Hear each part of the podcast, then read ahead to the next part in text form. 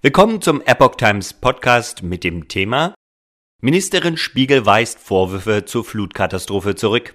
Ein Artikel vom 12. März 2022.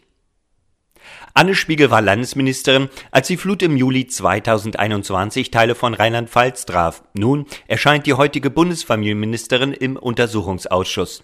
Es geht um einen SMS-Austausch. Mit einer Fülle von Detailfragen zur Nacht der Flutkatastrophe im Ahrtal hat der Untersuchungsausschuss des Landtags Rheinland-Pfalz das Verhalten der damaligen Landesumweltministerin Anne Spiegel auf den Prüfstand gestellt. Die Grünen-Politikerin, die jetzt Bundesfamilienministerin ist, sagte am Freitag in Mainz, dass die Hilfe für die Betroffenen im Ahrtal für sie von höchster Bedeutung gewesen sei. In der Sturzflut durch das enge Flusstal kamen im Juli vergangenen Jahres 134 Menschen ums Leben.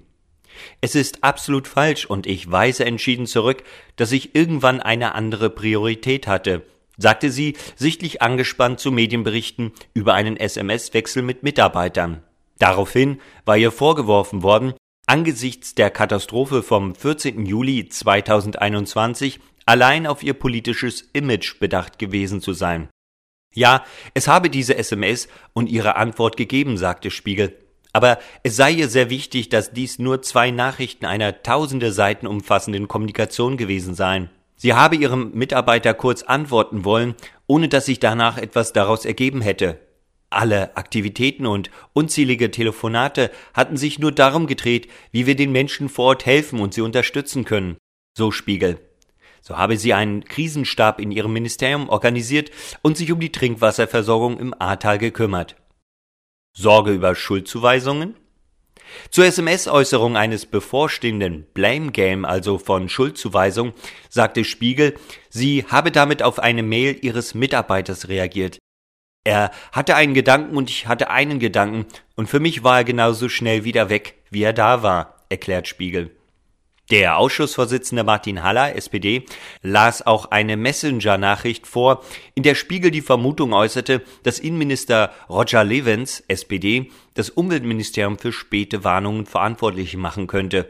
Die Ministerin sagte dazu, dies habe dann keine Rolle mehr gespielt. Ihr Verhältnis zu Levens beschrieb sie als herzlich, freundschaftlich und professionell. Zum Abend des 14. Juli sagte Spiegel, sie habe bis spät in die Nacht Telefongespräche geführt und sich über die Zuspitzung der Situation im Norden von Rheinland-Pfalz informiert. Nach einer E-Mail ihrer Pressestelle mit einer DPA-Meldung zum Katastrophenalarm in der Vulkaneifel sei sie sehr, sehr angespannt und besorgt gewesen. Natürlich war ich in Gedanken bei der Situation vor Ort und habe gehofft, dass es dem Katastrophenschutz gelingt, dass Menschen gerettet werden können, erklärt Spiegel. Sie habe aber keinen Anlass gesehen, in funktionierende Abläufe einzugreifen. Das Ministerium ist nicht Teil der Meldekette, sagte Spiegel. Aber als Aufsichtsbehörde ist es immer über alles Wesentliche im Bilde. Ex-Büroleiter. SMS-Wechsel zeichnen Zerrbild von Spiegel. Ähnlich äußerte sich zuvor Umweltstaatssekretär Erwin Manz, Grüne. Wir können gar nichts machen, sagte er. Die Maßnahmen müssen draußen ergriffen werden vor Ort. Der Ausschussvorsitzende Martin Haller, SPD, sprach Manz darauf an, dass seine Telefonliste für 22.24 Uhr einen vergeblichen Anrufversuch bei Spiegel aufweise. Sie habe dann zurückgerufen, antwortete Manz. Die Beratungen über die Liste von Anrufen veranlassten Haller, die öffentliche Beweisaufnahme für interne Beratungen zu unterbrechen. Danach wies Haller den Staatssekretär ein zweites Mal auf die besondere Wahrheitspflicht hin.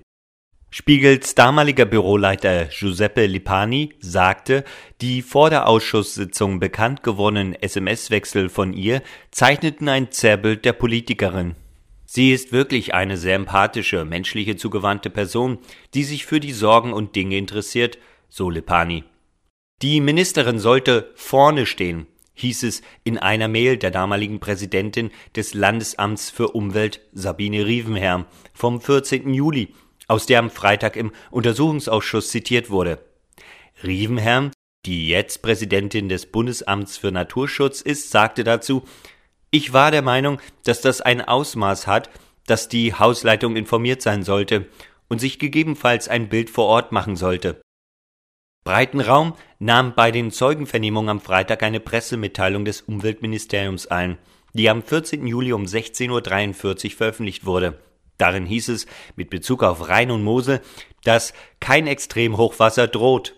Diese Aussage beruhe auf einem Telefonat mit der Fachabteilung, dass es an Rhein und Mosel nicht sehr schlimm wird, sagte der Stabsstellenleiter beim Landesamt für Umwelt Milan Sell. Keine zwei Stunden nach der Pressemitteilung schrieb Rievenherm ihrem Mitarbeiter Sell, hier bahnt sich eine Katastrophe an.